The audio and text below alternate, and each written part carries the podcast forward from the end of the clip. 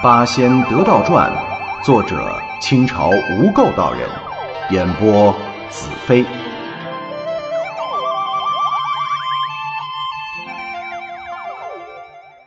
八仙得道传》第三十八回：为修仙不辞险阻，因求道反遇妖魔。上。话说这李玄。被太白金星用一阵金光带出了墙外，身体一着地，李玄睁眼一看，哎，是一个繁华的闹市街区，人来人往的，这哪儿啊？我从没来过。再看太白金星，早就不知去向，只剩自己一个人立在街中间。李玄定了定神。这太白金星把我带到这个地方，肯定是有用意的。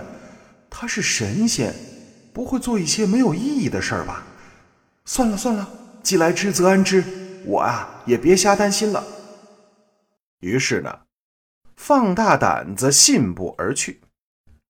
跟路人甲一打听，才知道自己是在华山之阴，距离洛阳已经几百里了。李玄知道此乃仙家妙用，那是又惊又喜呀。因为他从小就听说华山尊奉道家的祖师太上老君，而且呢，老君的洞府也在华山。哦，今儿仙人一阵风把我弄到此地，必然是指点我访仙求道，免得我到处瞎撞啊。想到这儿。李玄望空行礼，以表谢忱。他就在这街市上信步而走，没一会儿的功夫，出了一身汗，感觉天气特别炎热。哎，好奇怪，难道这华山的天气比中原河南还热？况且自己才离洛阳不久，在家的时候还得穿棉衣呢，怎么到了华阴，天时大变？他正困惑，只见迎面来了一老头，对着自己呢上下一通打量，笑嘻嘻的说了：“小哥呀，如此炎炎夏日，你怎么还穿棉衣呢？难道身体虚弱？你瞧老汉我啊，这年纪比小哥大好几倍吧，我也不过穿一件单衣，哎。”现在的年轻人呢，一边说一边摇头叹息的走了。李玄心想：“哎呀，老伯，你的出场就是为了埋汰我吗？”不过他的话也说明现在是夏天了。嗯，不用说，那位太白金星不但能够缩地，而且可以灭食。真是神仙妙道，可夺天地造化之功。这时光变迁也不过一眨眼的时间，人生在世最多百年，从百年回想孩童时期，又何尝不是转眼即逝呢？唉，李轩心中是不胜感慨。见街上的行人呐，都跟看傻子一样看着自个儿，他脸上一红。也不好意思再走闹市了，只捡僻静阴凉的地方走。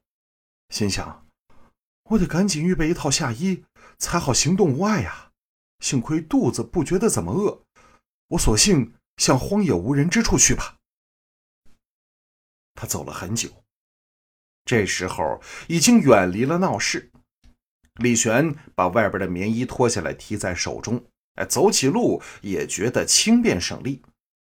看看日色昏黄，晚烟四起，他就想找个地方借宿一宿，顺便打听一下去华山怎么走。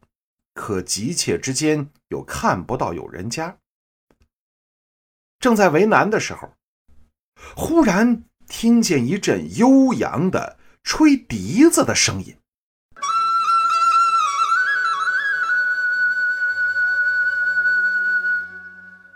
从面前山林深处传了出来。紧接着，一个小孩手持短笛，骑着一只大青牛走了出来。李玄一瞧，高兴了：“旧牧童附近肯定有村庄啊，我呀去打听打听。当下，他几步迎上前去，客客气气的说了：“牧歌有礼。”那牧童啊，并不下牛，笑着问他：“这位大哥，你从哪儿来？要去哪儿啊？有事儿问我吗？”李玄把自己的意思说了，问这小牧童哪里可以投宿。牧童呢，笑嘻嘻的说了：“你瞧，这四面全是山野，哪有村庄？只有我家住在山后，是替人家看守林木的。我爹呀，养了这头牛，我天天骑着出来喂点草料。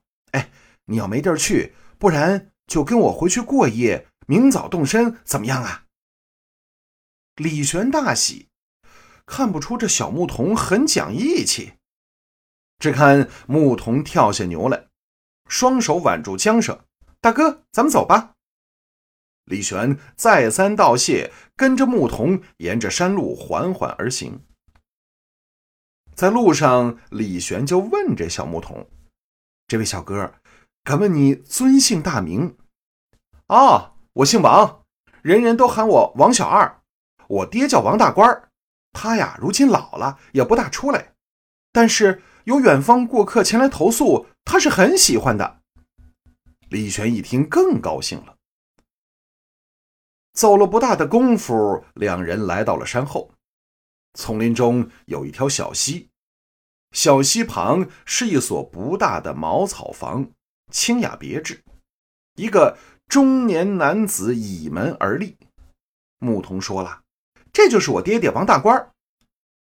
李玄慌忙紧走几步上前躬身施礼，牧童呢就把李玄想借宿的事情一说。王大官啊很热情，哎呀，看样子你是一位读书的公子，哎，真是贵客，快请快请。然后让牧童把牛拴好，替公子接过外边的长衫，他自己拉着李玄的手进了草堂。又吩咐儿子去泡茶。那王小二呢，笑嘻嘻的捧着衣服说了：“怪不得爹爹叫他公子。哎，你瞧这身衣服多讲究，咱村里最大的财主都没这么阔气。”李玄这才知道他们称自己为公子的缘故，当下笑着说了：“啊，多承老丈小哥费心。小哥如喜欢这套衣服，我送给你就是。”那王大官一听，连连摆手：“哎哎，这可使不得，使不得！无功不受禄。我老儿啊，在此数十年，从来不用这么华美的东西。小户人家过于安详，不但折福，而且容易招祸。哎，小二，快替公子把衣服收好，别弄脏喽。然后泡茶煮饭，别啰嗦了。”那小二听他爹这么说。把嘴一撇，哼，我就知道你这老头的脾气，肯定不会要人家东西。说罢，一笑而去。李玄听了这话，心想：这小二一派天真，还挺可爱。不过他爹一个山野老人，居然见识不凡，的确少见。这时候，王大官又问他要去哪儿。李玄呢也不隐瞒，老老实实的告诉了他，向他打听怎么上华山。王大官听罢，点点头：“好事儿啊，好事儿！公子，你小小年纪有如此大的志向，要不是前生有根底，怎么能到这种地步？呃，要说这华山长三千余里。”九九八十一座高峰，三十六座洞府，历来相传呢，每洞都有神仙。不过，据说只有北部最高的观日峰，南方的紫霞洞，才是当年老君炼丹之处。哎，如今老君呢，也常常来。哈哈哈，你别怀疑我的话，我跟你说呀，上山去砍柴的人，常常能碰到一位老道，谈古论今。他说的都是前朝之事，问别人的却都是当世的情况。有时候聊得开心啦，他还拿些什么梨呀、枣啊、桃啊、杏之类的分给大伙吃。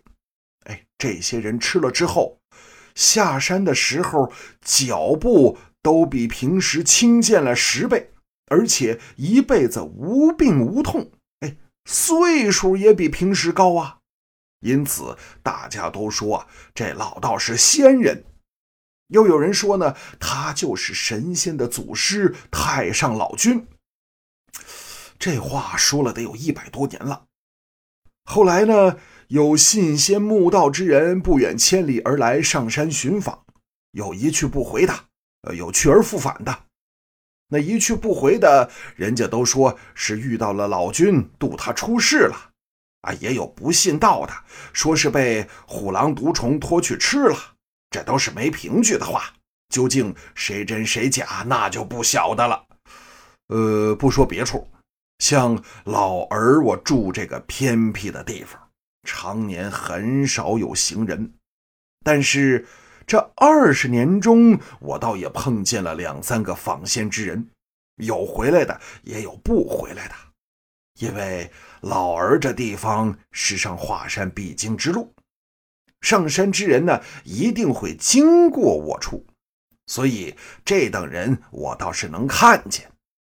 如今公子舍家远游，又有神仙引你来此，我想你必是与仙有缘。你这一去，肯定能遇到祖师。哈哈哈哦，对，呃，老儿我小的时候呢，遇过一个异人，给了我十粒金丹。据说可以抵挡饥寒，防御毒气邪祟老儿我上山入林，一辈子都没碰见过邪毒，多半呐就是这金丹的好处。那后来呢，这金丹我陆陆续续送人，也快送完了。如今就剩两粒儿。公子，你既是要上山，这等危害不可不防啊！这两粒儿你就一起拿去。李玄听了大喜，赶忙下拜：“老丈，这仙丹既有如此灵验，小子拜领一碗已经够防身的，留下一粒为老丈济世救人之用。”王大官一听，越发喜欢这个年轻人了。哎呦，往常老儿送金丹给别人，那些人总是贪得无厌，好像要当饭吃。哎这虽是小事儿，但可见其自私自利、贪心不死。像这种人，怎么会有仙缘呢？